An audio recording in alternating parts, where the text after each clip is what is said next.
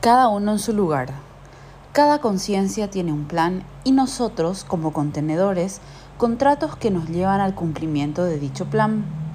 De igual forma que desempeñamos un rol dentro de la Matrix, en la familia, trabajos, amigos, etc., también dentro del grupo de guerreros, cada uno tiene un lugar, una función y desempeño que realizar, y no es ni más ni menos que otro, simplemente diferente porque va de acuerdo a lo que se tiene planeado para el aprendizaje de cada conciencia.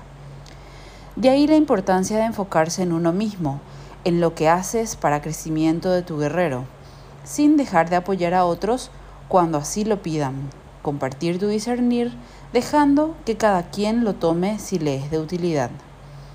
El lugar que tiene cada guerrero y la función que hace es perfecta para él y su entidad se encargará de moverlo si fuera necesario. De Magdalena Marina.